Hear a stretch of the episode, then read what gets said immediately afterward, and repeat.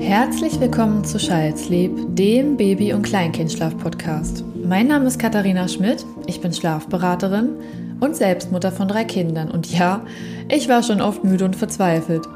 Deshalb ist es meine Mission, euch das Thema Schlaf näher zu bringen, damit ihr so viel Grundwissen wie möglich erhalten könnt. Denn Wissen ist Macht. Und je mehr ihr wisst, desto entspannter könnt ihr in eurer Elternschaft sein.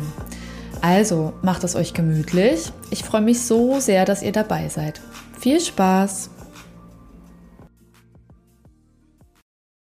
Herzlich willkommen zu einer neuen Podcast-Folge bei Child Sleep. Ich bin richtig, richtig froh, dass ich wieder jemanden gefunden habe, der ja sich bereit erklärt hat, was über andere Länder zu erzählen. Heute habe ich die liebe Steffi bei mir in der Folge und Steffi lebt in Norwegen und ich habe mich tatsächlich immer erst ganz grob nur mit Norwegen befasst, deswegen kann ich gar nichts zum Babyschlaf und der Erziehung sagen, aber ich denke, Steffi kann das sehr gut. Hallo Steffi. Hallo. Und ja, ich freue mich, dass du dabei bist, dass du dich bereit erklärt hast. Du bist ja selbst auch schon Podcasterin.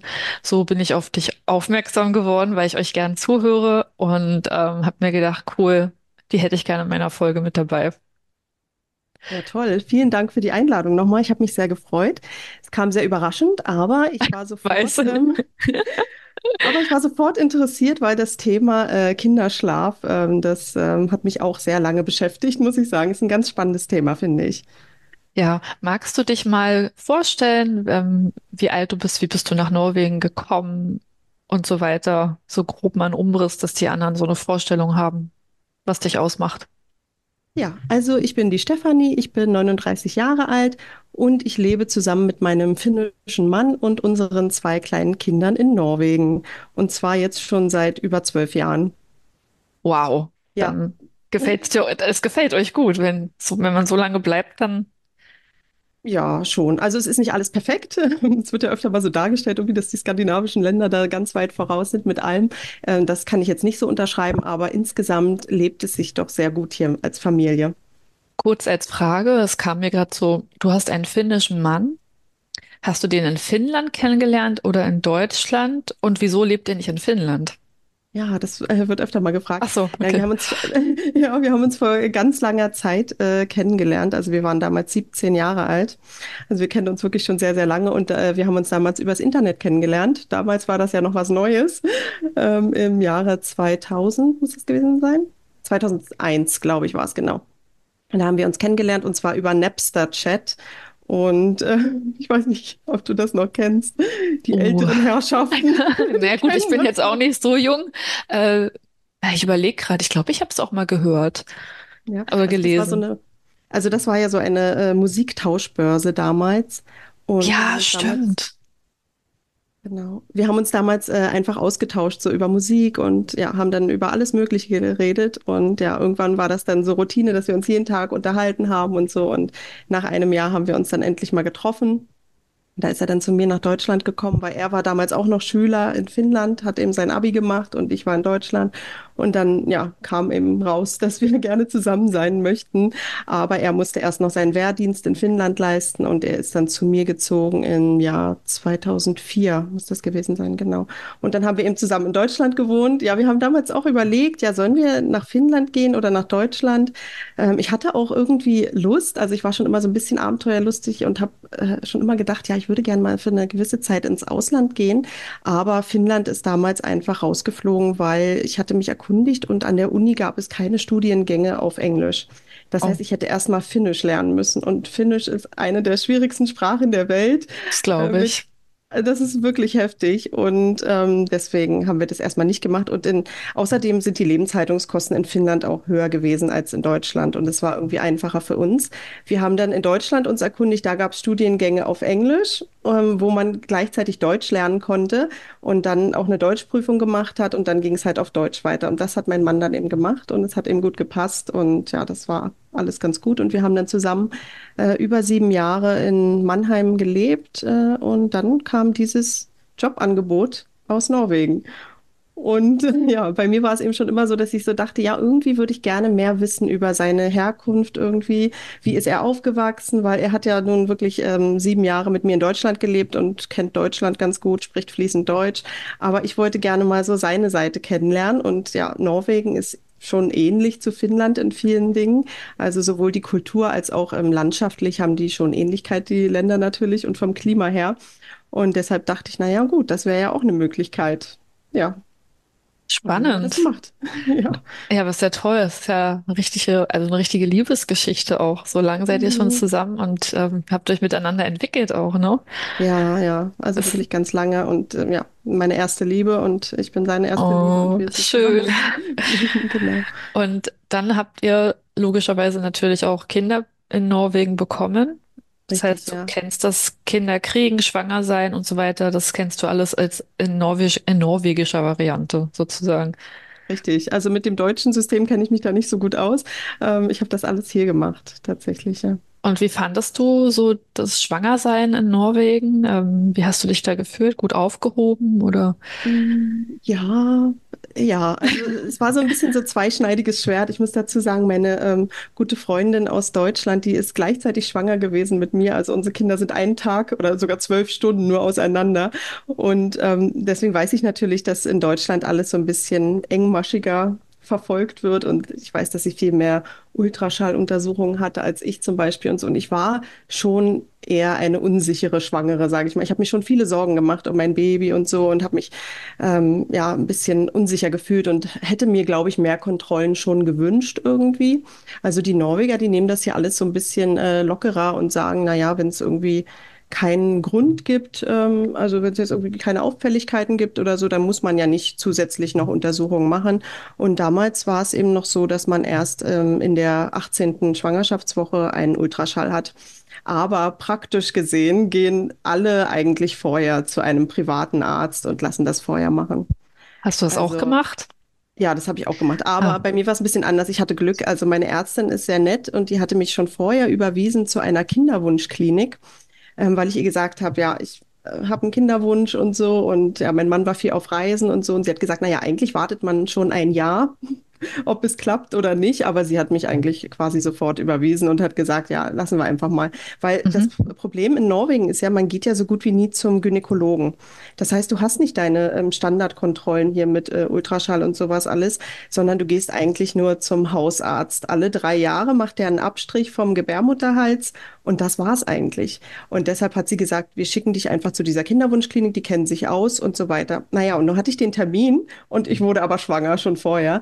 Und dann hat sie gesagt, weißt du was, du hast den Termin, geh da einfach hin und dann kriegst du den Ultraschall sozusagen. Und ich habe die Überweisung halt von ihr gehabt und das fand ich richtig super. das klingt für mich so, als wäre eine medizinische Leistung in Norwegen in- per se teuer, dass man das reduziert vergibt, so ähm, Ja, das von dem. stimmt. Also Ähm, also es wird, die Leute sagen ja einfach so, naja, eine Schwangerschaft ist ja was ganz Normales. Jeder kriegt Kinder sozusagen. Und die, die sehen das nicht als irgendwie was an, was man besonders irgendwie, ja, verfolgen muss, so ungefähr. Also Mhm. ja, und deshalb, ähm, ja, ist das einfach nicht mit drin in diesen gesetzlichen Leistungen sozusagen. Und ein Ultraschall dann bei einem Gynäkologen kostet dann so, ich glaube, 1600 Kronen ungefähr. Jetzt sind die Preise vielleicht auch schon wieder gestiegen. Also so um ungefähr 150 Euro oder so, kann man Mhm. sagen. Ja, und das geben die meisten hier aber aus natürlich, weil die, ich meine, jeder will doch irgendwie wissen, dass alles jetzt in Ordnung ist, dass das an der richtigen Stelle ist und alles. Natürlich. Ähm, genau, und da will man nicht warten bis zur 18. Woche, weil das ist eine unglaublich lange Zeit einfach. Und ja, äh, deswegen war ich super froh, dass ich eben diesen äh, Termin da hatte und das deshalb auch bekommen habe. Und dazu muss ich sagen, ich hatte doll mit ähm, Übelkeit zu tun. Also Mhm. wirklich wochenlang ging es mir richtig schlecht. Ich lag, äh, also diese Morgenübelkeit, ja, dieses Wort. Vorher dachte ich auch immer, okay, dann ist einem morgens mal übel und ansonsten geht es. Aber das stimmt ja überhaupt gar nicht. Also Nee, den ganzen Tag und ich habe mich auch nachts übergeben. Also hier auch. Ja, oh, schrecklich. Naja, und sie hat mich dann auch krank geschrieben. Also so ist es nicht gewesen, dass die Norweger hier sagen, weißt du was, du musst zur Arbeit und alles ist äh, streng und so, sondern sie hat Mhm. mich krank geschrieben. Ich war drei Wochen zu Hause komplett, weil ich, ich konnte kaum aufstehen. Es hat sich alles gedreht bei mir. Es war so schlimm. Und sie wollte mir auch keine Tabletten jetzt irgendwie verschreiben oder so. Ich glaube, da gab es auch noch gar nichts, was hier irgendwie zugelassen wäre und so. Und ähm, da hat sie gesagt, ja, du bleibst einfach zu Hause und fertig. Und ja. Dann, also wenn man hier besondere Hilfe braucht oder auch wenn man einen Kinderwunsch hat und es nicht funktioniert, dann ist das äh, Gute in Norwegen, dass du ähm, irgendwie zu einer Kinderwunschklinik überwiesen wirst. Und ich glaube, diese, ich möchte jetzt nicht lügen, aber diese künstliche Befruchtung, ich glaube, man hat zwei Versuche gratis oder so. Und ich glaube, in Deutschland muss man das bezahlen. Aber ich will jetzt nichts äh, Verkehrtes sagen.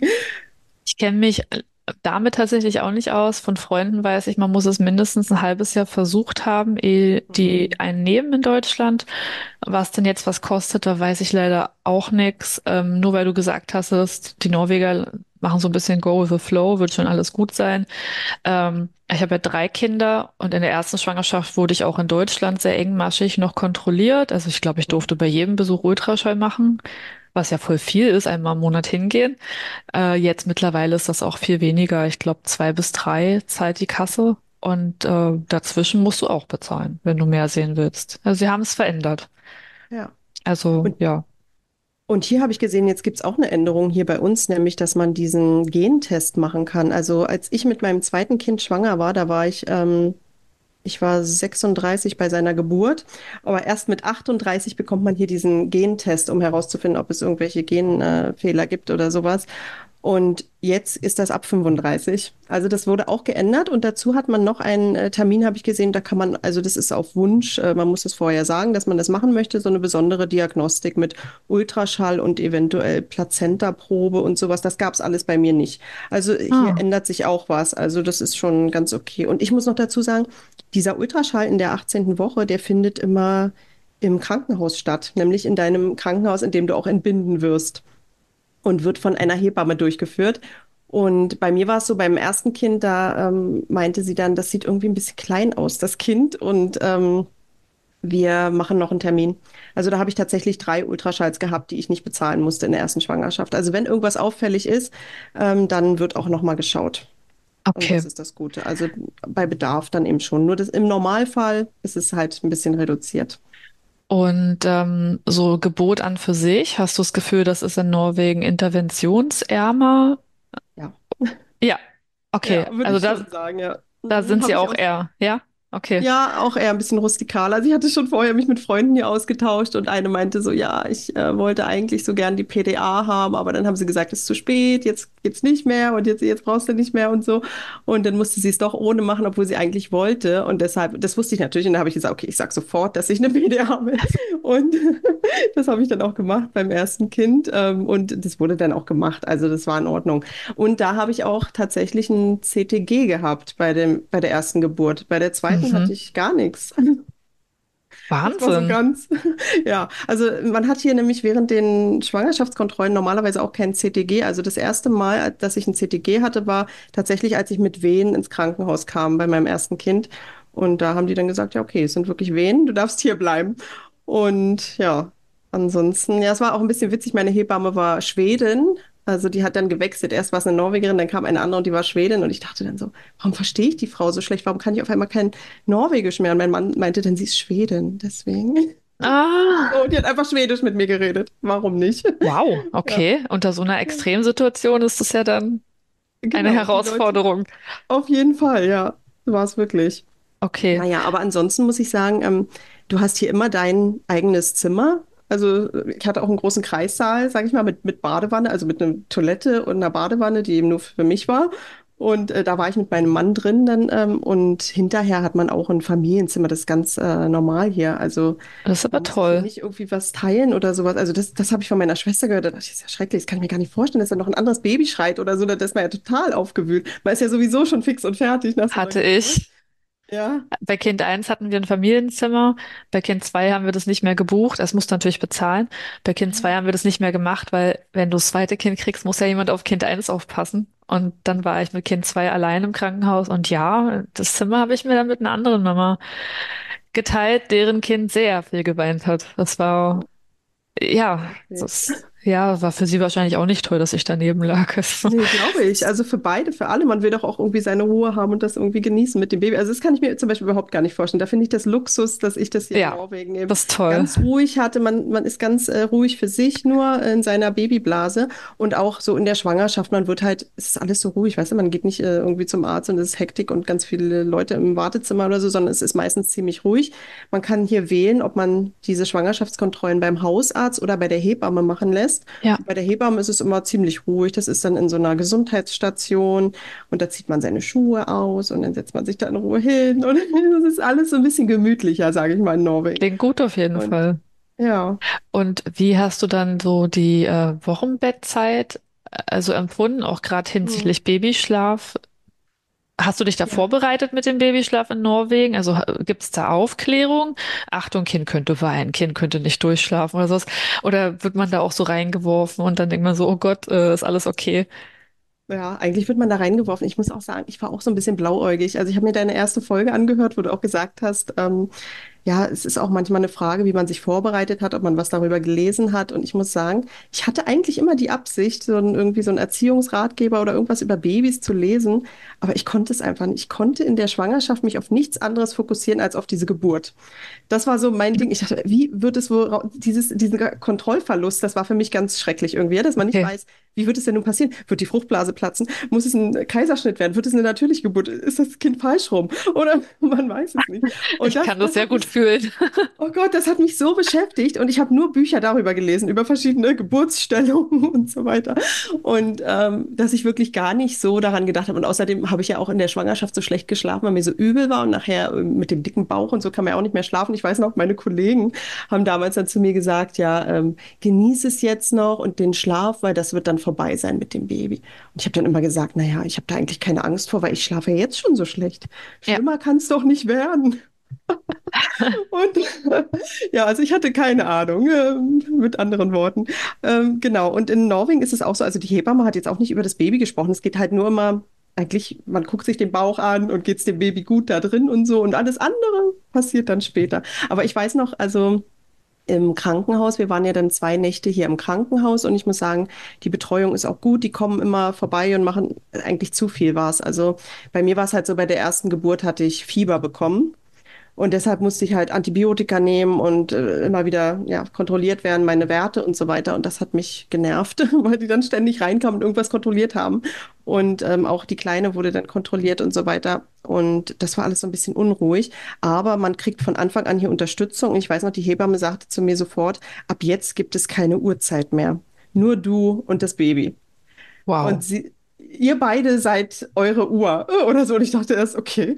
Und sie hat gesagt, ja, lass dich einfach darauf ein. Und ich weiß noch ganz genau, wie meine Schwester hat ähm, kurz vor mir entbunden, also ähm, sieben Monate vor mir, und hat mir dann erzählt, das Baby schläft bei ihr im Bett. Und da habe ich gesagt, das mache ich niemals, das weiß ich, weil man, man hat ja so seine Ideen, ja. Ja, klar. Ja, ich, ich habe gehört, das ist ganz gefährlich mit diesem ja, plötzlichen Kindstod und so weiter. Und was Mhm. ist, wenn ich dann die Decke über das Baby lege? Das kriegt keine Luft mehr. So werde ich niemals machen. So, ich komme raus aus dem Kreis, die legen mir natürlich das Baby ähm, ja, auf die Brust und so. Und dann hat sie mir das so angelegt. Da, sie hat gesagt, einfach dreh dich einfach zur Seite, wir legen das Baby an und ähm, das saugt dann hier und kann einschlafen. Und ich meinte dann so, ja, aber die kann doch hier nicht liegen bleiben bei mir, weil äh, was ist, wenn ich einschlafe? Und sie, dann schläfst du einfach ein so ist es halt. Und dann dachte ich, okay. Und von da an war es für mich total natürlich, einfach mit meinem Baby ja, äh, im Bett zu liegen und äh, es zu stillen, sozusagen. Also haben die dir da auch so eine Gelassenheit gleich mitgegeben irgendwie irgendwo? schon, ja. Also die haben auf jeden Fall gesagt, ja, alles andere ist eigentlich wurscht. Du, du, du stillst jetzt, Entschuldigung, du stillst jetzt nach Bedarf und Das haben sie ähm, gesagt. Ja. Oh, schön. Das hört man so Also, wenn das selten. Baby will, dann wird gestillt und dann ist gut. Aber was ich ein bisschen komisch fand, muss ich sagen, war, ich habe ja schon versucht zu stillen und alles, ja. Also ich habe es ja gemacht immer wieder Ja, und so. Es tat auch weh am Anfang, ja. Ist wieder eine andere Geschichte, aber es ja. kam halt immer wieder eine Schwester rein und wenn du dann Probleme hast mit dem Anlegen, die zeigen dir das, ja. Also die greifen die Brust und legen das Kind da ran und dann geht das los, so ungefähr. Und dann sollte ich mir aber auch noch einen Film darüber angucken, wie damals in den 60er Jahren, da war es noch üblich in Norwegen, dass die Babys dann auf so einer Babystation waren, ja, wie auch früher in Deutschland ähm, das war, dass man eben getrennt war von seinem Baby und deshalb konnten die gar nicht so eine Bindung aufbauen und auch nicht so eine Stillbeziehung und so weiter und wie schlimm das war und so. Und ehrlich gesagt hat mich das so ein bisschen genervt, dass ich mir das noch angucken musste, weil ich wollte doch schon stehen. Ich war doch überzeugt, ich hatte doch mein Baby schon bei mir dran und so. Und da dachte ich, das ist so ein bisschen, ja, ähm, die wollen dich ein bisschen dazu äh, drängen, sage ich mal, ja. Also du, du musst auf jeden Fall stillen, so ungefähr. Aber ich wollte ja sowieso, also Ach so. ja okay. Aber Ja, halt ein bisschen, weil manche äh, Mütter, die wollen halt nicht. Und dann ist es ja auch irgendwie eine eigene Entscheidung, dachte ich, ja. Aber da hast du recht. Es ist äh, eine sehr persönliche Entscheidung. Andererseits ist das Bewusstsein wird so ein bisschen in Norwegen getriggert, oder? Dass man sich darüber im Klaren ist, die Möglichkeiten hast du heute, das ist gut für die Bindung und nutzt das. Also mir fehlt das so ein bisschen in Deutschland teilweise, dass man auch die Leute rekapitulieren lässt. Ähm, wie war das eigentlich bei euch, als ihr klein wart? Denn viele konnten komischerweise durchschlafen. Die Eltern erzählen aber, wir haben nie Schlaftraining mit euch gemacht und oftmals wurde das einfach auch in den ersten Krankenhaustagen getan. Durch dieses ständige Trennen von den Eltern über Stunden hinweg und dieses Füttern alle vier Stunden. Dazwischen gab es dann eben nichts. Das kannst du mir nicht erzählen, dass da nicht viele Kinder geweint haben und dann da vielleicht schon aufgegeben haben. Also das klingt so, als würde man das in Norwegen von Anfang an unterbinden, ne? Das Ja. Auch schön, dass es das nicht gibt. Ja, also es ist schon hier, ähm, man sieht auch schon, wenn man schwanger ist, sieht man ja ständig die Mamas irgendwie, man, man ist ja dann sowieso ähm, eher dafür empfänglich, sowas zu sehen irgendwie, ja, die anderen Mamas mit dem Kinderwagen und auch in Cafés wird gestillt und so ist ganz natürlich, dass hier überall gestillt wird, oder im Echt? Bus oder so, ja. Und deswegen war mir auch klar, dass ich es auf jeden Fall versuchen werde und ähm, ja, probieren werde. Wenn es klappt, dann mache ich es, dachte ich, ja. Und dann war es, äh, das, was so ein bisschen schade ist in Norwegen, ist, dass niemand nach Hause kommt und dich da betreut. Also es, es kam einmal jemand vorbei bei unserer Tochter, bei meinem Sohn kam dann niemand vorbei. War natürlich auch gerade 2020, Corona-Zeit. Ähm, aber in Norwegen ist das halt so ein bisschen unterbrochen. In, während der Schwangerschaft gehst du zu einer Hebamme, die siehst du dann aber hinterher nicht mehr. Und die hat auch nichts mit der Geburt zu tun, weil die ja nicht vom Krankenhaus ist. Und das finde ich halt so ein bisschen so gestückelt. Trotzdem muss ich sagen, es sind alles sehr geschulte Personen, die da kommen. Also die, die dann kamen, ähm, die kamen irgendwie, glaube ich, ähm, zwei Tage nachdem wir aus dem Krankenhaus gekommen sind. Die hat dann unsere Kleine gewogen zu Hause und hat nochmal geguckt, wie geht's mit dem Stillen, wie, ähm, ja, wie sitze ich, dass auch meine Position bequem ist und so mit den Schultern, weil das ja doch ziemlich anstrengend ist auch. Und ähm, solche Sachen eben hat sie dann nochmal gesagt und ob wir zufüttern sollen oder nicht und äh, sowas wird dann eben gesagt. Und das ist aber keine Hebamme, das ist eine Kinderkrankenschwester, die da kommt. Das Okay. heißt, die hat mich vorher nicht gesehen, sondern sie hat mich angerufen, hat gesagt, wir haben jetzt gehört, ihr habt ein Baby bekommen, sie ist hier registriert an dieser Gesundheitsstation und ich bin die zuständige Kr- Kinderkrankenschwester für euch und ich komme vorbei. So läuft es dann hier ab. Und dann, ab da, geht man dann immer mit dem Kind zu dieser Kinderkrankenschwester. Okay. Genau. Also wir hatten auf der Station auch Kinderkrankenschwestern und Mhm. ähm, normale Krankenschwestern oder Hebammen. Also die haben, bei uns war alles so durchgewuselt. Ich habe einfach immer geklingelt und irgendjemand kam rein und hat sich meine angenommen und nach uns geguckt. Aber ja, mit jedem weiteren Kind, das ich bekommen habe, war meine Sicherheit natürlich auch größer. Aber ich habe jetzt schon mal gewusst, wie kann ich es anlegen. Das war ja ein riesige, riesiges Problem im ersten Mal. Also da habe ich auch auf Station gefragt, kann mir nicht jemand zeigen, wie ich richtig stille? Ich glaube, ich mache was falsch. Und die haben immer nur gesagt, einfach rein oder so schwer ist es doch nicht. Oder mach. Ja? Fand ich ehrlich gesagt, also das ist jetzt schon eine Weile her, mein erstes Kind, aber ich fand es damals furchtbar. Also da haben unsere Stillprobleme begonnen, weil einfach niemand das gezeigt hat. Heutzutage gibt es ja Stillberaterinnen Mhm. noch und nöcher. Man kann die buchen, man kann sich vor der Geburt informieren, aber ich habe das Gefühl, also zu meiner Zeit, äh, klingt so, als wäre ich uralt, aber das, es war wirklich schwierig. Also ich hatte wirklich Probleme, das Kind anzulegen und keiner hat wirklich mir geholfen. Und dann war es mir auch peinlich, nach dem fünften Mal nochmal zu fragen, ich kann das nicht, weil ich auch selbst überwältigt war noch von allem. Ja. Habe ich mich dann irgendwie so durchgewuselt. Also das ist hier anders, muss ich sagen. Also da wird man Okay. wirklich gut äh, betreut und es wird immer wieder, also die haben, die greifen tatsächlich deine Brust und, und das Kind und legen das da Ja, rein. Und, richtig. Ja, also die machen das wirklich für dich. Und du musst auch keine Stillberaterin hier buchen, weil die, die kennen sich einfach sehr gut aus, die äh, Kinderkrankenschwestern, die sind wirklich kompetent. Dafür hat okay. man ja hier keinen Geburtsvorbereitungskurs und sowas alles, das äh, gibt's ja hier nicht. Aber das Wichtigste, so dass, dass die darauf achten, wie geht es dir und dem Kind hinterher, darauf wird Wert gelegt. Okay. Und diese ganzen, die meisten, äh, diese, die meisten der U-Untersuchungen, die sind eigentlich dann auch bei der Kinderkrankenschwester und oft sind es einfach nur Gespräche. Es Mhm. geht darum, wie geht's dir, wie geht's dem Kind und ähm, wie läuft es mit dem Stillen, mit dem Essen und dem Schlaf natürlich auch. Ja. Okay. Und woher bekommen jetzt die NorwegerInnen, sage ich mal ordentlich, ihre Infos über Babyschlaf? Also alles ist sehr entspannt und man guckt, Hm. dass es dem Kind und der Mama gut geht.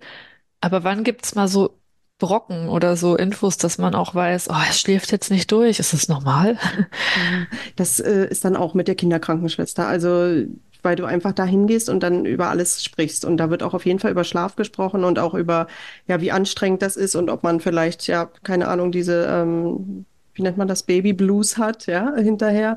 Ähm, und sowas alles wird da durchgesprochen. Ich sollte damals auch irgendwie so einen Bogen ausfüllen, wie es mir geht und wie ich mich fühle und so weiter, das weiß ich noch.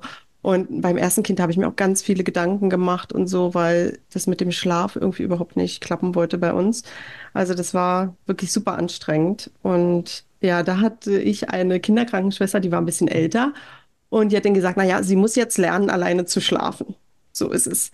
Und und du gibst ihr, du wirst sie jetzt stillen und dann den Schnuller in den Mund, in den Kinderwagen rein, zudecken und raus auf der Terrasse. Und sie hat mir richtig so eine Anleitung gegeben. Sie hat gesagt, ich soll das Kind vorher anziehen, stillen, Schnuller rein auf die Terrasse und dann schieben, bis sie einschläft. Und ich stand dann wirklich teilweise auf der Terrasse und habe dann eine halbe Stunde geschoben und ähm, dann ist sie endlich eingeschlafen und hat dann irgendwie eine halbe Stunde geschlafen und das war's dann. Dann ging es wieder los mit dem Weinen. Also Kinderwagen, darauf schwören die Norweger einfach. Raus an die frische Luft mit dem Kinderwagen. Und wenn, wenn du nicht rausgehen kannst, also wir haben damals im vierten Stock gewohnt, deshalb ähm, habe ich das halt oben auf der Terrasse dann wirklich äh, gemacht. Und man sieht hier ganz oft eben äh, Leute auf der Terrasse stehen, hin und her schieben mit dem Kinderwagen. Aber für mich war das super stressig damals. Also sie meinte, ja, das äh, das ist eben so in Norwegen. Also sie hat mir gleich am Anfang gesagt, in Norwegen schlafen die Kinder draußen. Ähm, tagsüber, natürlich nicht nachts. Aber tagsüber schlafen die Kinder draußen im Kinderwagen bei bis zu minus 10 Grad. So wird es gemacht. Da ist frische Luft und das ist das Beste für die Kinder. So, fertig. Für mich war das schrecklich. Ich habe mein, mein Kind in den Kinderwagen gelegt, sie hat gebrüllt und einen Schnuller wollte sie nicht haben. So, ich, wir sind dann also mit einem schreienden Kind mal zehn Minuten gelaufen, dann wieder total aufgelöst nach Hause gekommen und aufgegeben, weil das ging einfach überhaupt nicht. Sie hat es gehasst im Kinderwagen, sobald ich sie reingelegt habe. Und ich fand das super stressig. Ich konnte auch nicht einkaufen gehen in Ruhe oder irgendwie sowas. Sie sagt dann auch, ach, ihr könnt ins Café gehen, ihr lasst das Baby draußen stehen und setzt euch ins Café. Das ging alles überhaupt nicht. Also das war alles so aus dem Lehrbuch. Also die Norweger, die schwören auf diesen Schlaf draußen. Und es ist auch schön, ab einem gewissen Alter hat das auch geklappt bei uns. Und da fand Ja. ich super. Also Mhm. ich glaube, so ab ähm, neun Monaten ungefähr mit Sportwagen ging das sowieso viel besser im Sitzen, wo das Kind gucken kann und ja, wo, wo man erstmal entspannt spazieren geht. Aber dieses Ja. Liegen in diesem, in dieser Babywanne, das, das war ganz, ganz schrecklich. Also ich bin die ersten Monate auch ähm, kaum mit dem Kinderwagen rausgegangen, muss ich sagen. Ich fand das ganz schrecklich. Ich habe dann eine Babytrage mir geholt. Ähm, das machen die Norweger eigentlich nicht so. Das ist nicht so verbreitet hier, würde ich sagen. Aber liegt natürlich auch an dem Wetter, ja. Also ich gehe ja jetzt auch nicht bei Schnee und Eis mit der Babytrage raus. Da hätte ich viel zu viel Angst, dass ich da irgendwie ausrutsche oder so. Ja, klar. Aber ich habe dann ab und zu die Babytrage benutzt und auch zu Hause benutzt und sie hat dann so geschlafen. Aber die ersten Monate hat unser Kind nur auf uns geschlafen, auf mir und auf meinem Mann. Und naja, es war auch irgendwo meine Schuld natürlich. Ich habe der Kinderkrankenschwester gesagt, ja, wir haben Probleme und so. Und deswegen hat sie gesagt, ja, nein, sie muss jetzt lernen, alleine einzuschlafen und so weiter. Ähm, ja, irgendwann habe ich dann einfach das akzeptiert, muss ich sagen. Aber davor war ich wirklich, also ich war wirklich aufgelöst, ich bin rumgelaufen, ich habe auch äh, Osteopath versucht, Physiotherapeut, weil ich mir dachte, irgendwas muss ja sein, sonst würde sie nicht weinen ständig. Weil sie hatte wirklich diese, ähm, ja, wir hatten diese Schreianfälle halt jeden Ja. Abend und das war richtig übel. Und immer wenn dann die Kinderkrankenschwester da war, hat sie gesagt, ach eigentlich, guck mal, sie schläft doch jetzt oder ist doch gerade ruhig. Und ich so, ja, aber nachher geht es wieder los. Also es war halt super anstrengend für mich. Und irgendwann hat die dann gesagt, ja, dann leg sie in ihr eigenes Zimmer, weil sonst denkt sie, sie kann ständig die Milch von dir haben und nur deswegen weint sie, sie ist so dran gewöhnt. Leg sie in ihr eigenes Zimmer, weil das ist auch so ein Ding bei den Norwegern. Ich glaube, die schlafen nicht mit den Babys im, in einem Bett eigentlich. Also Nee. habe ich noch nicht so gehört, dass das äh, Familienbett ist hier, glaube ich, nicht verbreitet.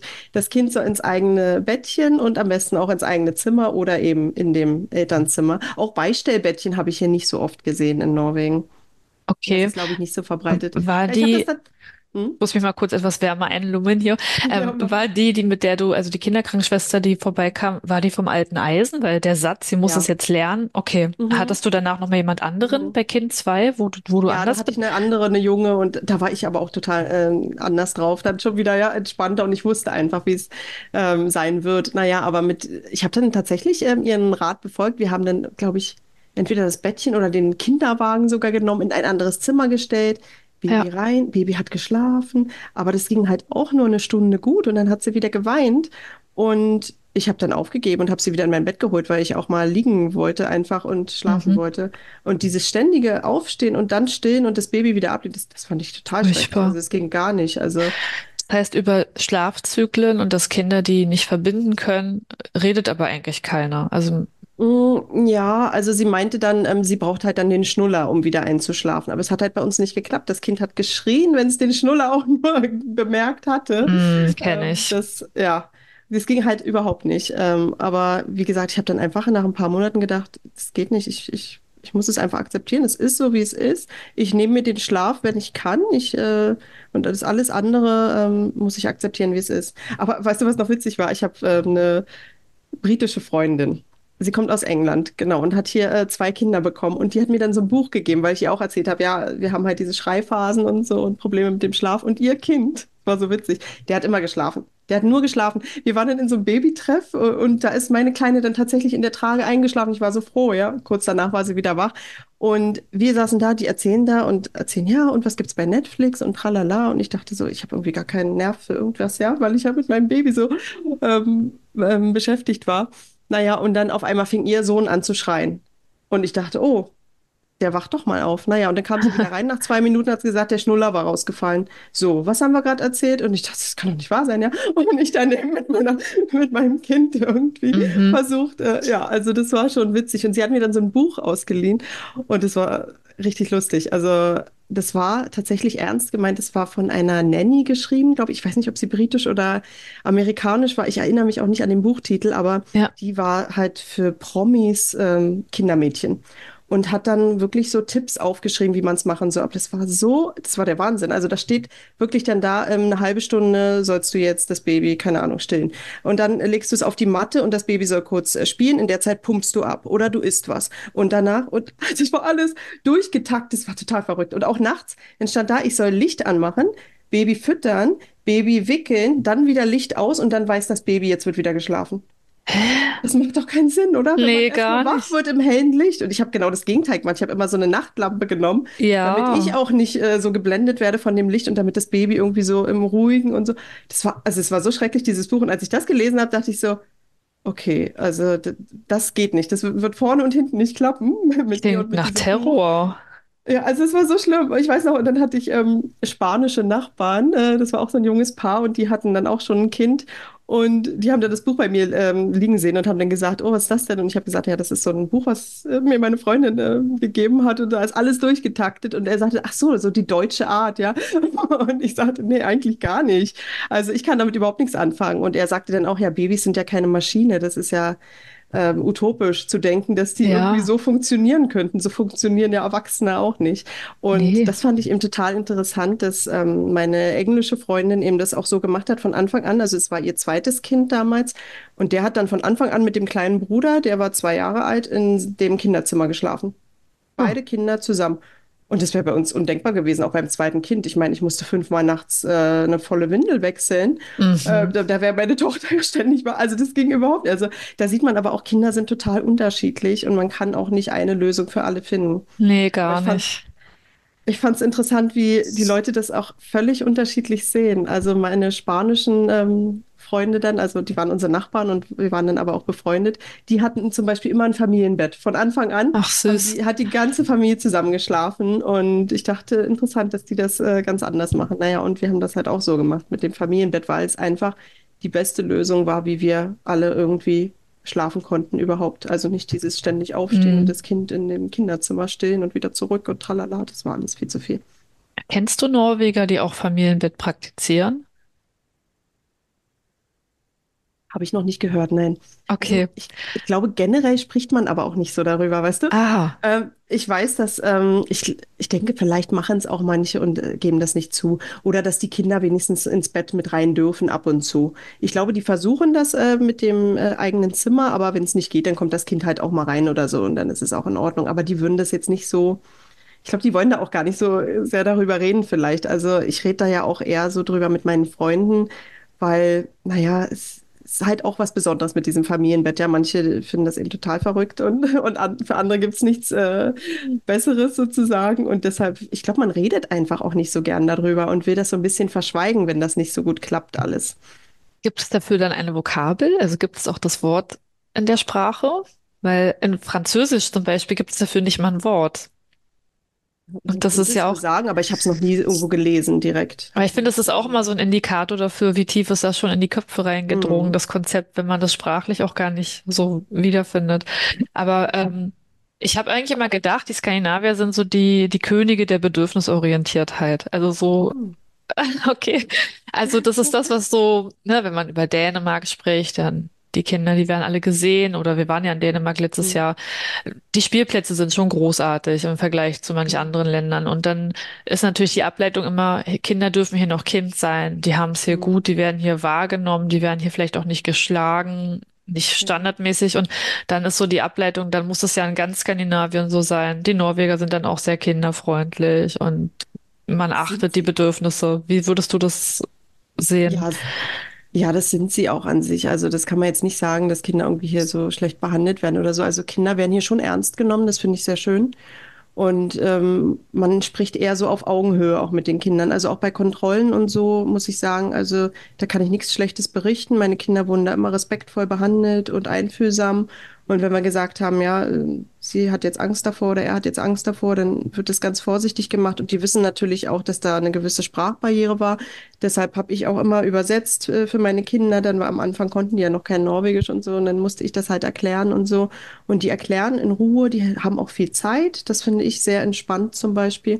Und gerade bei diesen Kontrollen da in dieser äh, Helsestation nennt sich das, bei der Kinderkrankenschwester, da hat man dann auch eine schöne Spielfläche da draußen und ist alles ganz so ruhig irgendwie in den äh, Wartezimmern und so. Und es ist einfach so eine beruhigende Atmosphäre, sodass die Kinder eigentlich keine Angst kriegen müssen oder so. Und das finde ich wirklich sehr schön. Und man duzt sich ja auch. Also die Ärzte, die stellen sich immer mit ihrem Vornamen vor zum Beispiel. Und das weckt auch schon mal mehr Vertrauen als jemand, der sagt, ich bin hier Doktor sowieso, ja. Mhm. Also das ist einfach alles ein bisschen ähm, lockerer und auf Augenhöhe und die verstehen das auch eher so, die, die Bedürfnisse der Kinder und so. Ich weiß nicht, die, die Norweger sind halt so ein bisschen locker. Also man, man spricht ja auch nicht von äh, Stuhlgang oder sowas bei den Kindern. Hier wird immer gesagt, ja, wie oft macht das Kind Kacker? Also Becher. Okay, ja. So, so wird das immer gesagt. Oder Hanha Becher. Wenn ich in den Kindergarten gehe, sagt, der hat heute gekackt. So, darf man das hier sagen? Also weniger förmlich einfach. Das ist Ja, einfach ist so gerade heraus. Ja, es ist einfach Okay. so ein bisschen alles, ähm, ja. Und es gibt natürlich auch diese Stillräume. In vielen Einkaufszentren gibt es Stillräume und Spielräume und so Ja. äh, Bereiche, wo man seine Kinder füttern kann und so. Und sowas gibt es alles. Und das ist alles sehr schön eigentlich. Also man achtet schon auf die Bedürfnisse der Kinder, aber ich würde sagen, vieles ist eben auch einfach so, du musst ja doch wieder zur Arbeit gehen, ja. Ich war ja auch in einer vielleicht äh, äh, privilegierten Situation, dass ich das nicht gemacht habe, ähm, dass ich nicht äh, so schnell wieder zurückgehen musste sozusagen, ähm, weil dann irgendwann ist es dann halt so, dass sie sagen, ja gut, jetzt muss er halt äh, lernen, alleine zu schlafen oder es sind halt die Bedürfnisse der Eltern auch wichtig und das ist ja auch Hm. klar irgendwie und irgendwann ist das halt wichtig, dass das dann wieder funktioniert mit dem Rhythmus, ähm, wenn man zur Arbeit gehen muss und so, das ist ja auch klar. Also das fand ich halt so ein bisschen schade. Zuerst ist man in dieser Babyblase so drin und alles ist so schön und dann war meine Tochter irgendwie glaube, acht, neun Monate und dann waren wir im offenen Kindergarten. Also da kann man einfach hingehen. Das ist hier so ein Angebot von den Gemeinden. Da geht man, oft ist das so in der Kirche Aha. oder in so Gemeindehäusern und da trifft man sich eben und kann mit anderen Mamas reden. Und da sagten dann einige, ja, wir müssen jetzt schon reduzieren mit dem Stillen oder der Papa bringt das Kind jetzt abends ins Bett, damit er sich dran gewöhnt, weil ich ja bald wieder zur Arbeit muss und so. Und das fand ich halt so schade, dass das dann so Ja. ein dass dann alles wieder so nach Routine laufen muss, äh, plötzlich und so. Und bei uns war das halt mit acht Monaten noch ähm, ja, in weiter Ferne irgendwie. Ähm, ja, Wie lange habt ihr. Elternzeit in Norwegen? Also eigentlich hat man ja ähm, ein Jahr lang ungefähr. Also du kannst hier wählen, ob du entweder nimmst du, ich glaube, es sind 59 Wochen bekommst du mit 80 Prozent Lohn oder 49 Wochen mit 100 Prozent Lohn. Ah, Also 49 Wochen sind ja dann unter ein Jahr und wir haben das ja. gemacht und den Rest habe ich dann unbezahlt genommen, weil Mhm. ich gelesen habe, dass das steuerliche Vorteile hat. Du hast also mehr Geld raus eigentlich. Aha, okay. Trotz, trotz unbezahlten Urlaub, genau. Und ähm, ich bin dann aber noch länger geblieben. Und jetzt ist es eben so, dass der Papa hier, der hat ja auch seinen bestimmten Anteil. Also die, diese 49 Wochen, die sind nicht für die Mama, sondern ähm, 15 Wochen davon hat der Papa. Ja. Und die kann man auch nicht übertragen, so einfach. Und wenn er die jetzt nicht nehmen würde, dann würden die auch wegfallen. Also die nimmt natürlich jeder. Und irgendwie ist es auch eine gute Sache, weil dadurch sind die Arbeitgeber ja darauf vorbereitet, dass die Männer auch gehen. Also mein Kollege meinte damals, deswegen ist das nicht so ein großer Unterschied, ob man jetzt eine Frau anstellt oder einen Mann, weil man weiß, wenn die Kinder kriegen, so oder so fällt jemand aus. Das finde ich sehr gut, muss ich sagen. Ja, an der Stelle. Ich finde es auch gut, ja. Aber wir haben das eben noch ein bisschen anders gemacht. Ich habe halt unbezahlten Urlaub genommen und mein Mann hat trotzdem die Elternzeit genommen und so hatten wir die Zeit zusammen. Das war natürlich Schön. richtig toll. Ja. Also äh, in Deutschland ist ja auch ungefähr, ich glaube, es sind 14 Monate, wenn ich jetzt nichts Falsches sage. Zwei Monate davon kann der Papa nehmen oder der, das andere Elternteil äh, und zwölf Monate die Mama. Bei wie viel Geld ausbezahlt, ich will jetzt nichts Falsches sagen, sind das 67 Prozent oder mehr? Also man merkt den Unterschied auf jeden Fall schon finanziell.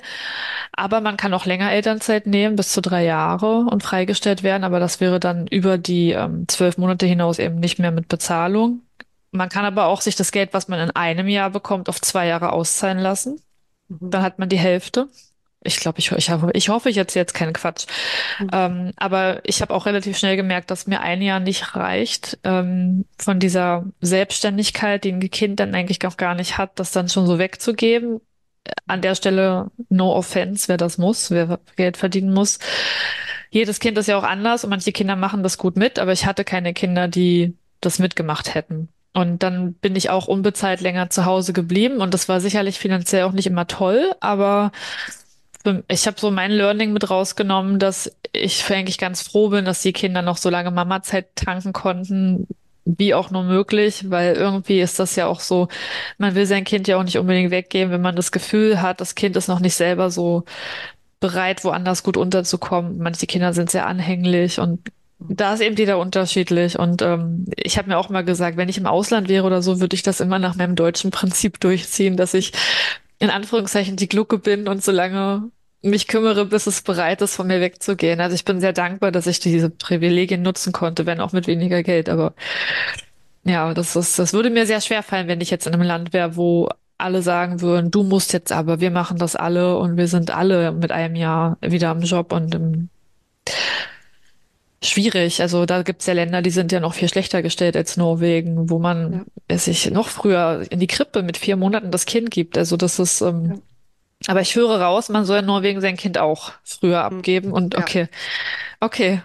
Ja, also man hat hier eigentlich auch die Möglichkeit, noch ein Jahr extra zu nehmen, unbezahlt. Aber das machen, glaube ich, die wenigsten. Also habe ich noch nicht äh, so mitbekommen. Die meisten sagen, na, ich muss ja wieder gehen, ja. Und da dachte ich mir auch so, ja, musst du wirklich? Weil, weil ich sag mal so, wir sind ja als Ausländer jetzt auch nicht gerade hier besonders äh, gut gestellt mit den Finanzen. Und ich glaube, Mhm. den Norwegern geht's finanziell nicht schlechter als uns. Und vielleicht könnte man ja auch noch ein halbes Jahr oder sowas, irgendwas, ja. Aber es ist halt auch von der Gesellschaft dieser, diese Erwartung da. Kinder gehen in den Kindergarten, das ist gut für die Kinder. Und ich weiß, die meisten Mamas sagen, es ist ganz schrecklich am Anfang. Die Kinder weinen immer und die, die haben selbst äh, Tränen in den Augen, wenn sie zur Arbeit gehen und sowas, ganz schlimm. Aber es muss ja sein, so ungefähr. Und ich Oh, denke mir dann immer, muss es sein? Wer sagt denn, dass das es sein muss? Es kann doch nicht so ich gut sein, wenn die, wenn das Kind Ja. so schreit. Äh, So gut kann es nicht sein, oder? Ja. Wie kann es denn so gut sein? Ähm, ich habe jetzt aber letztens ähm, tatsächlich so einen äh, Instagram-Account gefunden, finde ich ganz interessant. Ähm, die erste, die ich, ähm, äh, die ich gefunden habe, die äh, über sowas schreibt, ähm, die ist selbst Hebamme und sagt, ähm, ihre Kinder gehen nicht in den Kindergarten, weil es so schrecklich war. Die Kinder haben so geschrien und alle haben gesagt, ja, muss aber, ist gut für die Kinder, das ist richtig so. Und sie meinte dann, wie soll das gut sein, wenn es mir schrecklich geht, wenn es dem Kind schrecklich geht, dabei, wie, für wen ist es denn eigentlich gut? Für die Gesellschaft? Naja, und ähm, das fand ich interessant. Sie hat auch einige ähm, Follower jetzt. Also vielleicht ist das auch wieder so eine neue Bewegung, die jetzt kommt. Weil man muss aber auch sagen, früher waren die Mütter ja auch eher zu Hause hier. Das ist unsere Generation jetzt, die arbeiten gehen muss, sage ich mal, wo Ja, beide Partner einfach arbeiten gehen müssen, weil es sonst finanziell eben nicht reicht. Und absolut. eben, es ist ja gut, dass es den Kindergarten gibt, klar, aber ich finde es halt manchmal ein bisschen schade, dass es diesen Druck von der Gesellschaft gibt, dass alle das gleich machen müssen und man gar nicht so seinen Weg finden kann als Familie.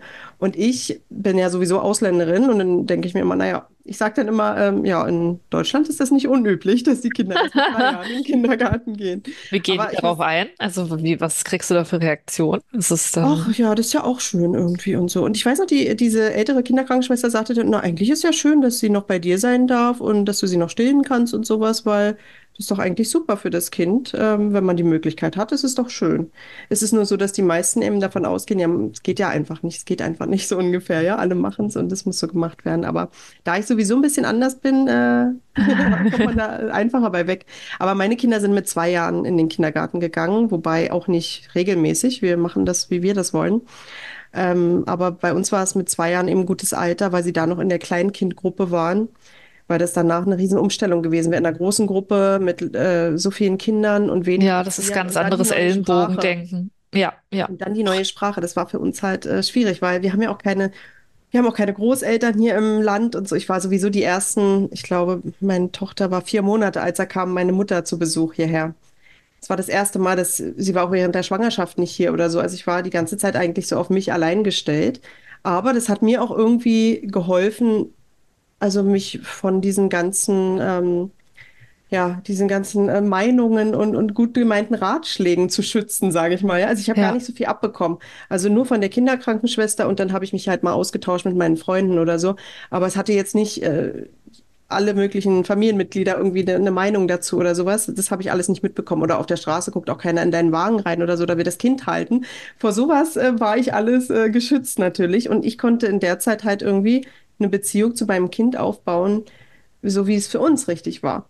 Und irgendwie hat mich das auch gestärkt in meiner Mutterrolle dann irgendwann, würde ich sagen, weil ich irgendwie so meinen Weg dann gefunden habe. Ich wusste übrigens auch früher gar nicht, dass es dieses bedürfnisorientiert gibt. Ich hatte das Wort noch nie gehört. Also ich kannte die Bindungstheorie, damit habe ich mich auch beschäftigt in meiner Diplomarbeit damals im Studium. Aber ich, äh, und ich wusste immer, ich will eine sichere Bindung mit meinem Kind aufbauen, ja, aber ich kannte diese ganzen bedürfnisorientierte Schiene gar nicht und mit diesem, keine Ahnung, Familienbett und sowas, was da alles dazugehört, das habe ich erst viel ja, später gefunden. Da habe ich erst diese Bubble gefunden bei Instagram, als meine Tochter schon über ein Jahr alt war. Und da dachte ich, hm, eigentlich ist ja das, was wir, was wir gemacht haben. ja. Aber wir haben das halt einfach so gemacht, weil das für uns das Natürlichste war. Ja. Haben die NorwegerInnen ihr Dorf, haben die ein engmaschiges Netz äh, mit Großeltern und, äh, und Unterstützung, dass man das auch, weil auch wenn Kinder früh in den Kindergarten gehen, braucht man trotzdem Leute, die einem helfen, wenn die krank werden, was ja alle kleinen Kinder werden. Und ähm, ne, es ist ja, ich habe übrigens wie du auch keine Eltern vor Ort. Auch wenn ich in Deutschland lebe, aber ich Mhm. bin ganz, ganz weit entfernt von meiner Familie oder auch von der Familie und meines Mannes. Seit jeher mit den drei Kindern immer alles allein. Ich äh, kann das sehr gut mitfühlen. Ich habe auch, musste mir auch meinen eigenen Weg erkämpfen. Ich hatte da auch keine Vorbilder oder kein, Ach, ja, ich, ich kann es sehr gut fühlen, was du erzählt hast, auch wenn du im Ausland lebst. Äh, das habe ich jetzt gar nicht gefragt. Genau, sorry. Ich wollte wissen, ob es ein engmaschiges Netz gibt. Ähm, ja, einfach das Dorf. Das Dorf, was man braucht. Hat man das in Norwegen? Jein. Also viele haben schon Großeltern hier und das ist natürlich toll. Also man sieht auch öfter im Kindergarten, dass die Kinder von den Großeltern abgeholt werden oder dass die mal am Wochenende da sind oder dass die Eltern mal abends weggehen können oder sowas. Das sieht man hier schon. Aber generell ist es schon so ein bisschen individualistisch auch. Jeder ist so mit seiner kleinen Familie sozusagen. Aber die Großeltern haben ja schon viele, aber nicht alle natürlich, weil wir leben ja in der drittgrößten Stadt in Trondheim und viele ziehen auch erst für das Studium oder für die Arbeit hierher und haben dann eben nicht die Familie hier.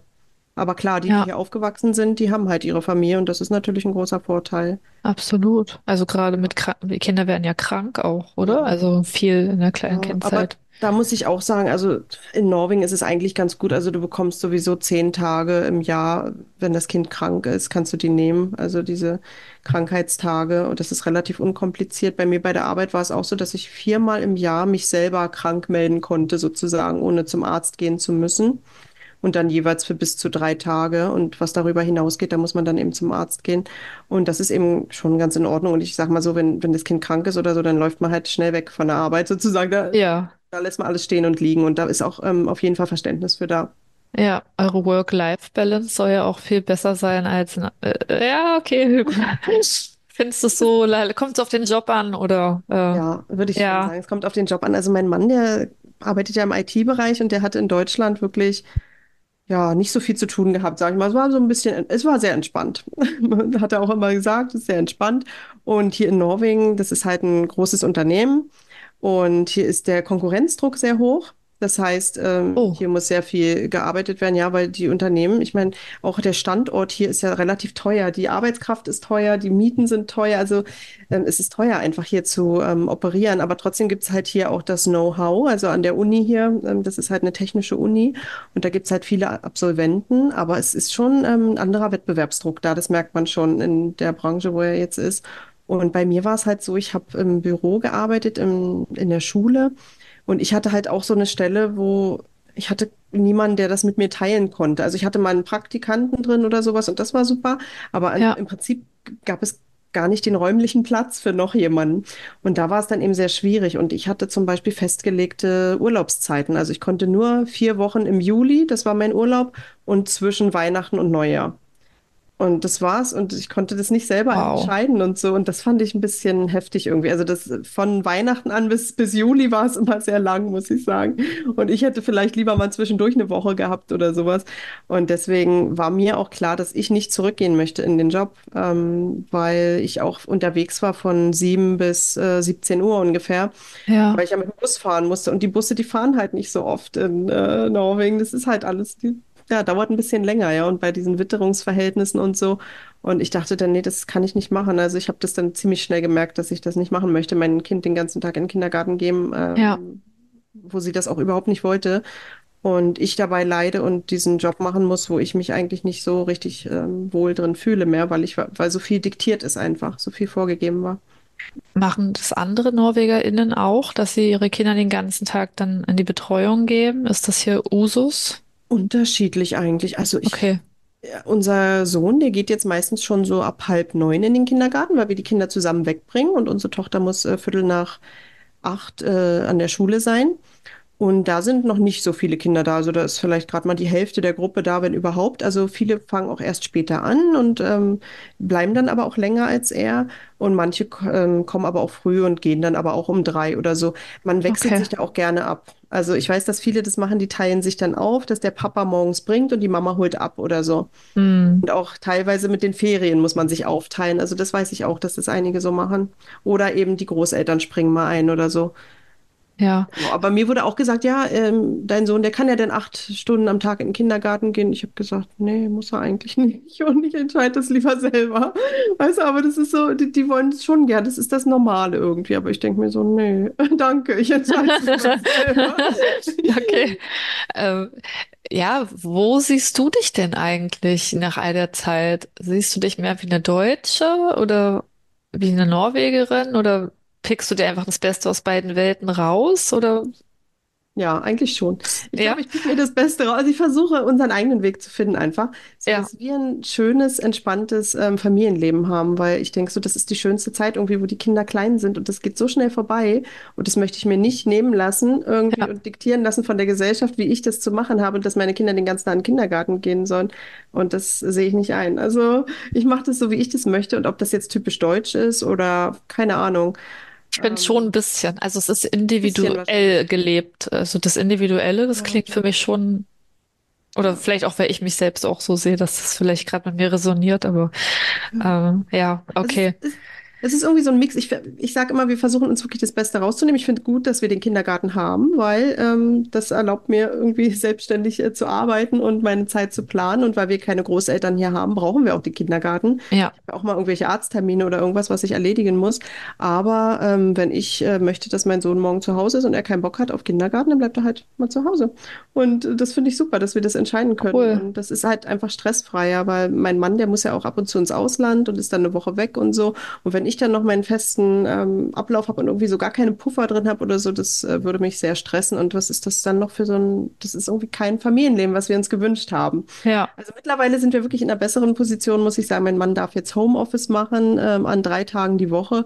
Und das macht einen großen Unterschied, weil er dann einfach mit uns Abendessen kann, was Schön. vorher nicht möglich war. Gibt es in Norwegen auch so eine Vorschule für die Kinder? Äh, weil die letzten Interviewpartner, die haben mir das äh, erzählt, also sowohl Niederlande als auch Frankreich, dass die Kinder da tatsächlich schon relativ früh auch in die Vorschule kommen und dann ist es zwar ein Mix aus Spielen und Lernen, aber es ist auch schon einfach strenger, straffer. Und das finde ich in Deutschland eigentlich ganz schön, dass man sein Kind ähm, bis sechs, sieben Jahre einfach Kind sein lassen kann und es kann in den Mhm. Kindergarten gehen und es kann einfach Spielangebote wahrnehmen und muss jetzt nicht irgendwie schon still sitzen und hat jetzt Mhm. so den Drill. Das finde ich hier eigentlich ganz gut, muss ich sagen. Ja. Ähm, nee, hier ist es eigentlich nicht so, dass es eine Vorschule gibt. Ich glaube, das gab es früher. Das hatten, glaube ich, die Lehrer erzählt bei der Elternversammlung, weil meine Tochter ist ja jetzt zweite Klasse und die haben dann auch gesagt, viele Kinder haben einfach noch so einen Bewegungsdrang natürlich und können nicht lange still sitzen. Und ich merke das schon, wenn ich da sitze bei einer Elternversammlung, dass mir der Hintern wehtut und ich mich wieder bewegen möchte. Und die haben dann gesagt, die versuchen darauf zu achten. Also in der ersten Klasse war es so, ein Tag pro Woche war Üteschule. Das heißt draußen Schule, irgendwie im Wald äh, oder die gehen irgendwo hin, weil der Wald ist eben direkt angeschlossen an die Schule. Das ist das Tolle ähm, bei unserer Tochter an der Schule. Und das ist bei vielen Schulen hier so, die ein bisschen außerhalb von der Stadt sind, dass da eben ein Wald äh, dabei ist und die Kinder können da einfach draußen rumtoben. Also meine Tochter ist jeden Tag, ähm, ich glaube, eine Stunde jetzt äh, so im Wald immer noch in der zweiten Toll. Klasse und spielt da einfach und klettert auf Bäume und ähm, spielt im Schnee und so. Also die haben noch ganz viel Möglichkeit, ähm, Auslauf zu kriegen und an der frischen Luft zu sein und so. Und die Lehrer haben gesagt, die finden das auch ein bisschen schade, dass es die Vorschule nicht mehr gibt, weil viele Kinder einfach noch nicht so weit sind, dass sie so still sitzen möchten und so weiter, sondern noch viel Spiel und Spaß brauchen. Und die Ja, versuchen aber Rücksicht darauf zu nehmen auch. Und das finde ich schön. Also die Schule ist hier auch ein bisschen lockerer. Also diese Woche ist jetzt zum Beispiel, also es gibt gar nicht so richtig Unterricht. Äh, also es ist jetzt diese Freundschaftswoche. Und da ist alles ein bisschen lockerer. Da wird halt ein äh, Lied gesungen und da wird was gemalt zu dem Thema und da wird ein Wort oder Wörter geschrieben zu dem Thema Freundschaft und so. Aber es gibt halt mehr so, ja, Projekte irgendwie für so unterschiedliche Themen und so. Das finde ich irgendwie auch ganz schön, dass nicht jetzt gesagt wird, nee, wir müssen jetzt straff äh, Mathe, Englisch, äh, Norwegisch durchziehen und so. Also die, die haben schon ihre Fächer, aber die machen das dann so ein bisschen so ähm, fächerübergreifende Themen. ja, Das finde ich ganz schön. Und das das ist auch irgendwie gut. natürlicher.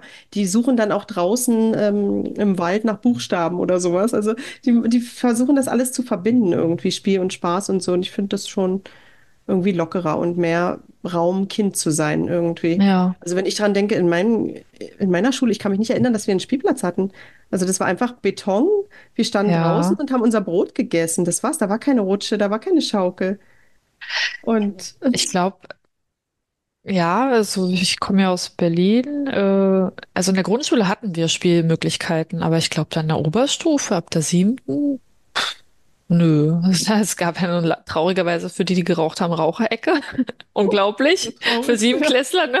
Oh. Ähm, aber Spielgeräte? Nee, gab's auch nicht. Ist, gut, aber ich weiß auch nicht, welche Zwölfjährigen noch rutschen wollen. Das ist halt auch, ne? Aber ich Aber, kann mich ne. auch nicht an der Grundschule erinnern oder ich habe das irgendwie total Echt? vergessen. Ich weiß es auch nicht. Na, jedenfalls ähm, äh, ha- hat sie eben den Wald und, und den, den Spielplatz und eine Eislaufbahn jetzt im Winter Oh, das ist Kinder gehen cool. auch Skilaufen und so und das, das ist schon cool. Also sie hat auch äh, Langlaufen gelernt, einfach in der Schule und da hat mir ihre Lehrerin dann ein Video geschickt und hat gesagt, sie ist so gut geworden, wie sie da den Abhang runtersaust und das fand ich richtig cool. Da war ich auch sehr stolz auf sie. Ja, also es ist schon schön. Die Kinder haben schon Raum hier, ähm, sich noch auszuleben. Ähm, besonders, weil meine Tochter, die ist ja mit fünf Jahren eingeschult worden. Denn ähm, die Kinder kommen hier in dem Jahr in die, in die Schule, wo sie sechs werden. Und sie wird halt spät im Winter, Ende November erst sechs. Ja, Und sie kam im August in die Schule und da war sie noch fünf. Und da hatte ich auch ziemliche Bedenken, muss ich sagen. Da ja, dachte ich, oh, ob sie wirklich so weit ist. Aber doch ist alles gut. hat gut Und ihr geklappt. gefällt's, ihr gefällt's besser in der Schule als im Kindergarten, weil sie jetzt, ja, sie hat natürlich jetzt auch diese Regelmäßigkeit und hat Freunde und so weiter. Und davor mit dem Kindergarten, naja, da ist sie nie so ganz richtig warm geworden, sage ich mal. Ja. Ja, Also fühlst du dich, ihr fühlt euch wohl in Norwegen und es ja, gäbe für dich keinen Grund, nochmal nach Deutschland zurückzugehen oder gar kein. Anreiz? Also ähm, zur jetzigen Zeit nicht. Also wir, mein Mann und ich, wir ähm, unterhalten uns eigentlich regelmäßig darüber, wie wir das sehen und wo wir uns sehen und so. Aber gerade das Schulsystem, das spricht wirklich sehr für Norwegen. Also die kriegen ja auch erst ähm, ab der achten Klasse hier Noten und so. Und ich finde das Ja, wirklich äh, alles entspannter hier. Ich finde das schöner einfach. Und ich ja. denke, die Kinder können hier einfach ein bisschen ähm, ja, ruhiger aufwachsen mit weniger Stress und weniger Druck.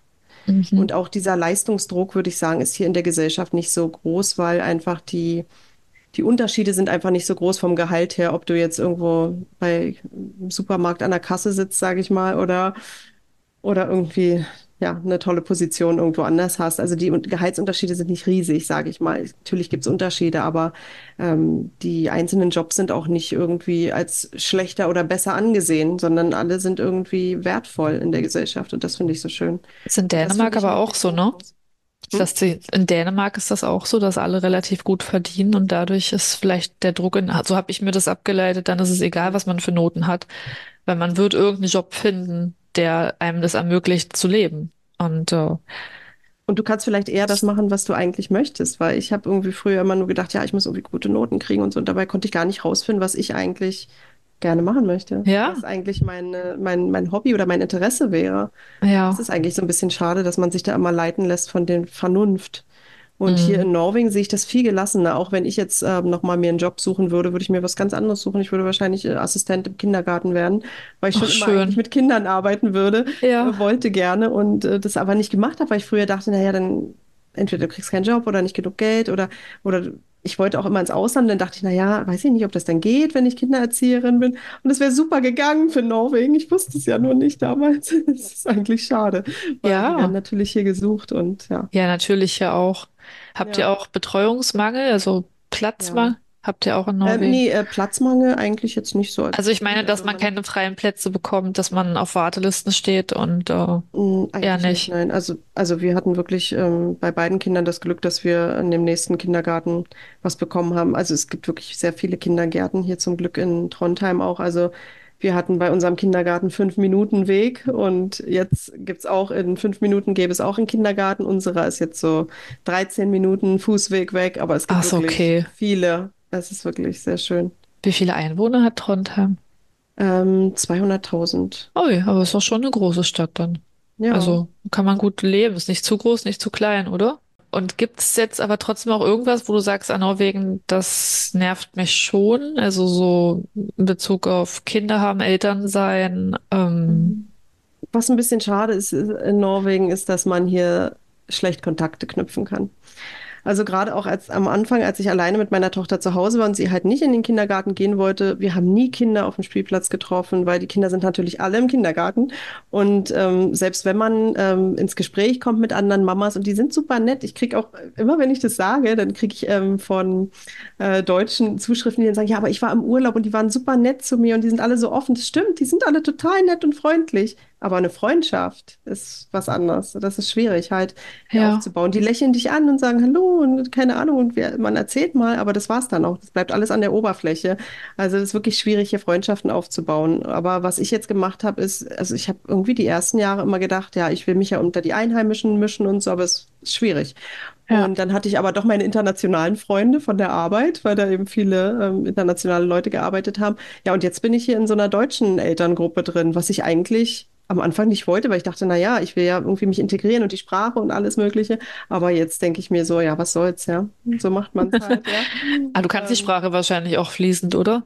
ja, also ich kann, kann mich schon gut äh, ausdrücken mit den Leuten, kann ich schon ähm, problemlos eigentlich reden, aber Ja, weiß nicht, wenn ich mit den Kindern auf dem Spielplatz bin, ich rede ja dann auch Deutsch mit denen, vielleicht ist das auch irgendwie so ein Hindernis. Aber ich muss auch sagen, wir haben zum Beispiel Nachbarn, die sind aus Vietnam.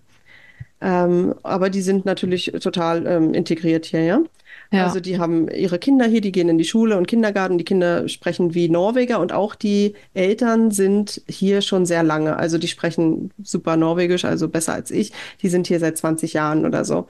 Ja, Aber man sieht die auch immer nur mit ihren Leuten zusammen, sage ich mal, nicht mit anderen Norwegern. Aber die haben hier halt eine große Community. Die haben halt ihre Großeltern hier und es gibt hier eine große ähm, vietnamesische ähm, Gemeinschaft eigentlich. Äh, Ehrlich? Trondheim, ja, das wusste ich auch erst nicht. Aber da sieht man auch wieder so ein bisschen, die sind halt auch unter sich und so und jeder hat so seine Grüppchen anscheinend und so. Ja, es ist halt ein bisschen schade irgendwie, aber Ja, es scheinbar. akzeptiert. Ja, also das würde vielleicht, das würde mir auch schwer fallen, wenn man nicht reinkommt. Aber wenn du deinen Weg gefunden hast oder wenn du Leute hast, die das auffangen, dann anders geht's ja gar nicht, oder? Ja, also irgendwie braucht man schon ab und zu mal so Kontakte, würde ich sagen, also sonst vereinsamt man so ein bisschen. Ja, Aber ja, ich habe das jetzt eben in Form von ja, anderen deutschen Eltern und das ist auch okay. Jetzt habe ich okay. mich damit abgefunden, sage ich mal.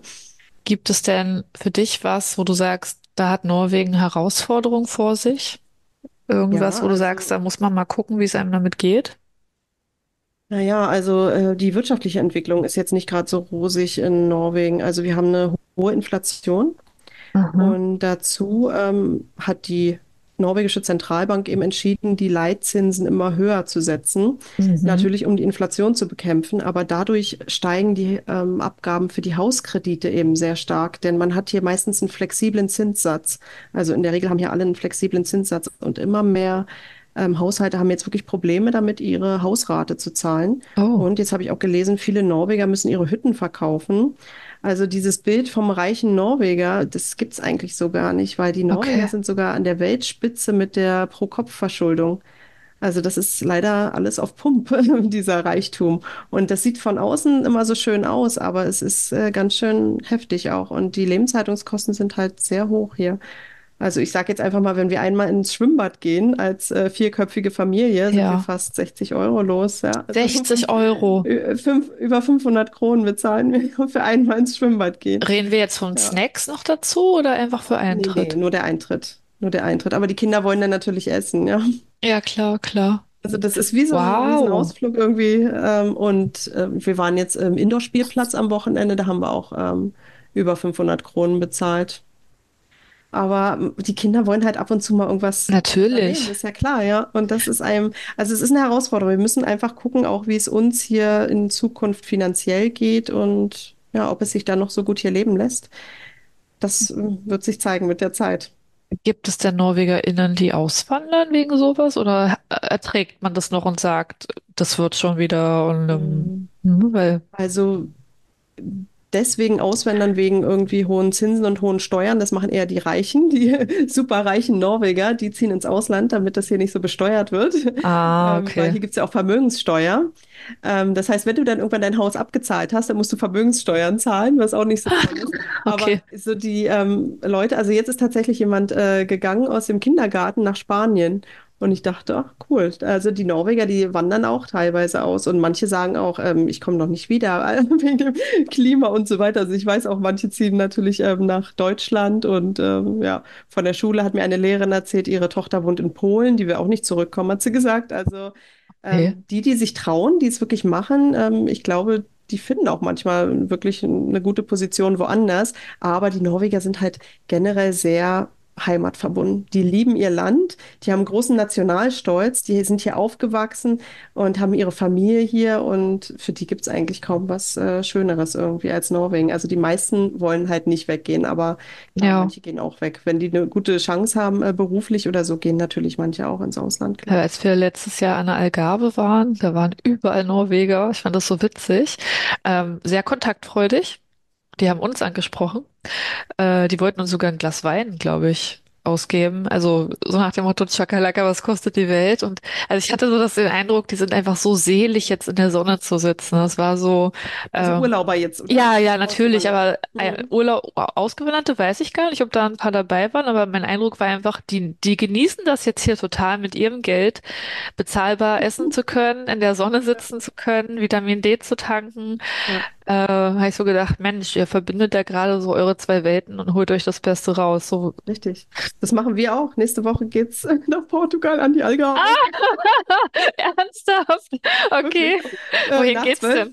Nach zwölf Jahren haben wir das jetzt endlich mal gemacht, weil äh, Ja. wir sagen ja Leute auch immer, ja, ähm, gut, wenn du nicht klarkommst mit der Dunkelheit und Kälte, dann geht's nicht. Ja, aber weißt du was, die Norweger, die fahren sehr gerne in den Süden in den Winter, äh, während der Wintermonate. Und wir wollen das jetzt auch mal machen. Ja, es geht ähm, nach Faro, nach, ähm, Wow. ja, Bleibt ihr auch in Faro oder reist ihr nochmal einen kleinen Ähm, das, Ort ich weiter? weiß nicht mehr, wie der kleine Ort hieß, ist ein bisschen Ah weiter. ja, Also der, der okay. Flughafen ist ja ein bisschen außerhalb Musst jetzt auch nicht verraten, aber äh, ja, wenn du da nochmal Tipps brauchst, kannst du dich gerne an mich wenden. Äh, sehr schön. bin Portugal Ja. erfahren ist zu viel gesagt, aber war schon öfter da. Ich kann auch die Sprache und äh, Oh, echt? ja, ich habe in Brasilien gelebt und Oh, ich spreche natürlich den brasilianischen Akzent, dessen bin ich mir Ja. bewusst, aber wenn ich wieder länger in Portugal bin, passe ich mich auch wieder an und am Ende gehe ich mit einem Kuddelmuddel raus und weiß gar nicht mehr, was ich hab. Also am Ende, äh, ja, weiß nicht, ob es dir manchmal auch so geht mit Deutsch und Norwegisch. Es ist ja schon Ja, auf eine jeden gewisse Fall. Ähnlichkeit, ist nicht zu leugnen. Und Mhm. ähm, ich kann keine skandinavische Sprache, aber ich bin, also ich kann sehr gut zuhören und ähm, Klänge einordnen. Und Mhm. ohne die zu kennen, würde ich sagen, das Norwegische klingt für mich am klarsten. Also sehr Mhm. klar und sehr deutlich und sehr melodisch. Und das Schwedische hat auch eine lustige Satzmelodie. Also wenn die immer so sagen, absolut, so, dann muss ich immer so lachen. Mhm. Und der Däne, der klingt für mich wirklich, als würde er da noch so genuschelt. Also Ja. also es ist wirklich, ich, ich kann verstehen, warum es lustig ist für viele. Ich finde es jetzt nicht schlimm, aber Dänisch klingt tatsächlich wirklich, als würden die mal so mit der Zunge da so Mhm. ganz gar nicht so. Also Norwegisch klingt für mich sehr, sehr klar. Also wenn man eine Ja. Sprache zuerst lernen sollte, würde ich, glaube ich, die zuerst lernen, weil die so geordnet wirkt auf mich. Und ich glaube, es gibt bestimmt auch Parallelen zu Deutsch irgendwie. Ja, gibt es viele und deshalb ist es manchmal auch schwierig, die auseinanderzuhalten. Das Ja, das glaube ich. Ja, ähm, und es ist witzig, die ähm, norwegische und die dänische Sprache sind ja im Schriftlichen fast identisch. Also die sind Mhm. super ähnlich. Aber die Norweger sagen auch, die Dänen reden mit einer Kartoffel im Mund. Also das Ja, so klingt auch. das. So, Ja, ja, das sagen die auch. Ähm, und äh, ja, die Schweden, die, die haben auch so ein bisschen so einen witzigen Sing-Sang, aber die Norweger ja auch, da geht ja auch die Melodie so hoch. Ja, das aber hüpft so, ne? angenehm zu hören. Irgendwie, es hört sich fröhlich an und äh, ja, ich mag Absolut. Also fast alle. Sprachen klingen ja irgendwie fröhlicher als Deutsch. Also wie oft haben mich Brasilianer gefragt, ob ich mich jetzt mit meiner Freundin gerade streite? Oh ja, echt? Äh, Wir haben nur gesprochen und die meinten, ist alles okay? Und wir so, nee, wir reden nur, wir haben vielleicht ein bisschen diskutiert und die dachten irgendwie, wir sind sauer aufeinander, weil es so hart klingt.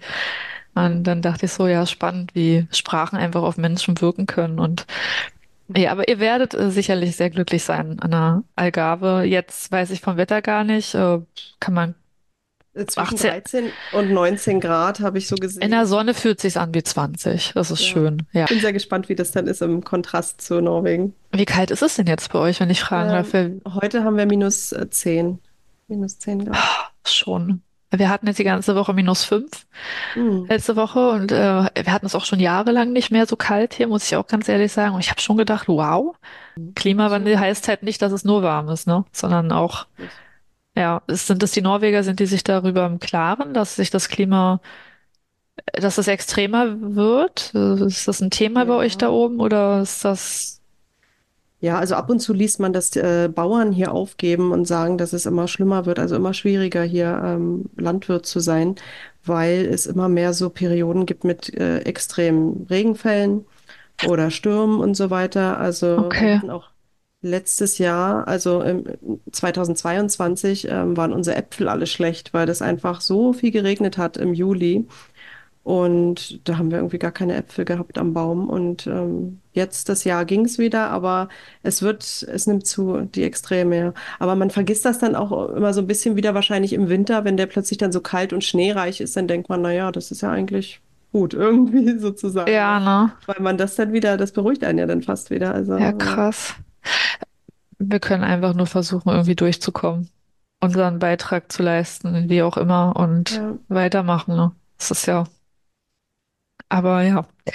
So, jetzt haben wir einige Themen hier ähm, angerissen. Es war, wenn jetzt auf jeden Fall ähm, viele und viel Wissen reicher, habe ich das Gefühl. Ich habe jetzt mehr Einblick in Norwegen bekommen. schön. Das freut Ähm, mich. ja, ich, ich, äh, willst du vielleicht noch zum Abschluss äh, den HörerInnen was sagen? Ich meine, man kann dich ja auch finden auf Instagram und äh, auch Podcast hast du mit der Marion. Vielleicht willst du da noch was zu Ja. sagen? Ja, richtig, das kann ich vielleicht noch erwähnen. Falls ihr euch jetzt ähm, interessiert für Norwegen und gerne noch mehr erfahren möchtet, dann ähm, kann ich euch unseren Podcast empfehlen. Also ich zusammen mit der lieben Marion von Meermund habe einen Podcast, der nennt sich Fjordgeflüster und da sprechen wir eben ganz viel über die norwegische Kultur und wie es sich hier lebt als äh, Auswanderer und so weiter. Und ihr findet mich natürlich auch bei Instagram unter Fjordliebe. Ja, cool. Ja, dann werde ich auf jeden Fall deinen Account in die Shownotes auch reinmachen und auch eine Verlinkung einfach auf eurem Podcast. Je nachdem, ihr seid wahrscheinlich auch auf verschiedenen Anbietern zu hören, ne? Das Ja. muss ich mal gucken, ob ich was, welche Verlinkung ich da reinpacke, aber Da können wir noch drüber sprechen dann. ja, genau. Ja. Genau, kannst mir das schicken. Und äh, genau, also vielen lieben Dank, dass du dir die Zeit genommen hast, äh, mit mir zu quatschen über Babyschlaf, Erziehung und no Leben in Norwegen. Sehr spannend. Äh, ja, und ich wünsche euch einen ganz tollen Urlaub in Portugal. Vielen, vielen Dank. Wir freuen uns sehr. Danke, dass ich dabei sein durfte. Hat mir sehr viel Spaß gemacht. Cool, super. Dann mach's gut. Du auch. Bis dann. Tschüss. Tschüss. Ja, das war sie die Folge zum Thema Baby- und Kleinkindschlaf in Norwegen. Ich habe wieder sehr viel für mich mitnehmen können und meinen Horizont erweitert und ich hoffe natürlich, dass du das auch tun konntest. Und ja, in diesem Sinne ähm, wünsche ich dir jetzt natürlich noch einen wunderschönen Tag und eine hoffentlich entspannte Nacht. Wenn du keine Folge mehr von mir verpassen möchtest, dann würde ich mich super doll darüber freuen, wenn du mich abonnierst und mir auch eine sehr gute Bewertung schenkst auf der Plattform, auf der du mich hörst.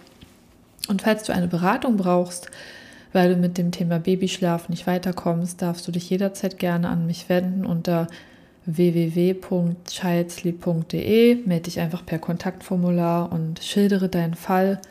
Wir melden uns dann so schnell wie wir können bei dir mit einer ehrlichen Einschätzung und weitere Tipps und Hacks und Wissen zum Thema Baby- und Kleinkindschlaf findest du jederzeit bei mir auf meinem Account auf Instagram unter scheidsley.katharina Schmidt. Ich habe aber auch alles in die Show Notes gepackt und ja, ich freue mich, dich beim nächsten Mal wieder begrüßen zu dürfen in der nächsten Podcast-Folge und ja, wünsche dir bis dahin eine gute Zeit. Mach's gut. Tschüss.